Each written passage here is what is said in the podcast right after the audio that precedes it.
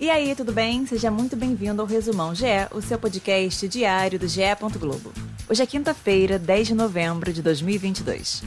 Muito prazer, eu sou Vitória Azevedo e a partir de agora eu te conto quais foram as principais notícias no mundo do esporte.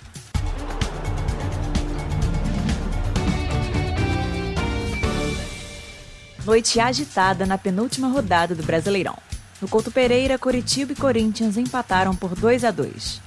O atacante Aleph Manga abriu o placar para o Coxa aos 9 do primeiro tempo. Aos 29, o volante do Queiroz marcou pelo timão e deixou tudo igual. Logo em seguida, Aleph Manga sofreu um pênalti, foi para a cobrança e marcou o segundo na partida. No início do segundo tempo, Yuri Alberto balançou a rede e garantiu o empate.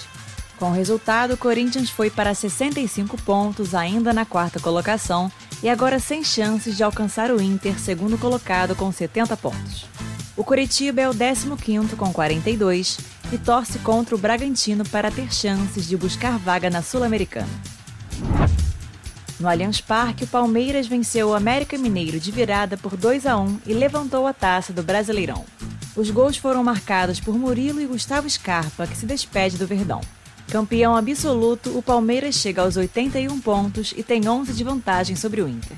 Já o América permanece com 52, mas pode perder a vaga no G8 caso Botafogo e Atlético Mineiro vençam seus jogos nesta quinta-feira.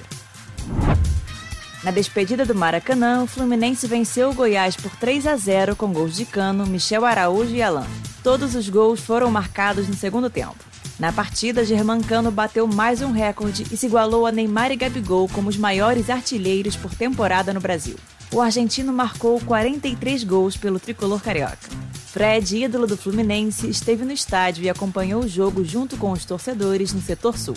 Com a vitória, o tricolor chega aos 67 pontos e se mantém na briga pelo vice.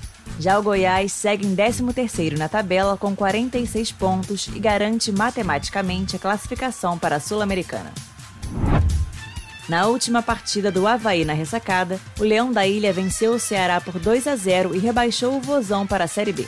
Matheus Sarará e Natanael marcaram os gols da partida e quebraram um jejum de nove jogos sem vitórias. Rebaixado, o Ceará permanece na 18ª posição com 34 pontos. O Havaí vem logo atrás, agora com 32. Juventude e Flamengo se enfrentaram no Alfredo Jacone em partida que terminou em 2 a 2. Os gols foram marcados por Jadson, Paulo Henrique, Mateuzinho e Verton, que conseguiu o empate para o rubro-negro já nos acréscimos. Com o resultado, o Flamengo soma 62 pontos e ocupa a quinta colocação na tabela. O Juventude, já rebaixado, segue na lanterna com 22. No Castelão, o Fortaleza goleou o Bragantino por 6 a 0 e entrou na zona da pré-Libertadores. Os gols foram marcados por Zé Wellison, Hércules, Romero, Pedro Rocha e Thiago Galhardo. Já o Bragantino fica com 44 em 14º lugar na zona da Sul-Americana. E no Antônio Ascioli, Atlético Goianiense e Atlético Paranaense empataram com gols de Shailon e Terãs. O resultado complica o Dragão, que fica virtualmente rebaixado no campeonato. O time soma 35 pontos na 17ª colocação. Já o Furacão segue na sexta posição com 55 pontos e vaga encaminhada para a Libertadores e o Santos estreou na Ladies Cup com goleada. As sereias da Vila venceram o Palmeiras por 5 a 0, com gols de Ana Carla, Cristiane e Taizinha. Do lado das palestrinas, um surto de Covid-19 desfalcou a equipe, que relacionou apenas quatro jogadoras para o banco de reservas. Com resultado, o Santos larga na frente pela vaga na final. Apenas o primeiro da chave avança.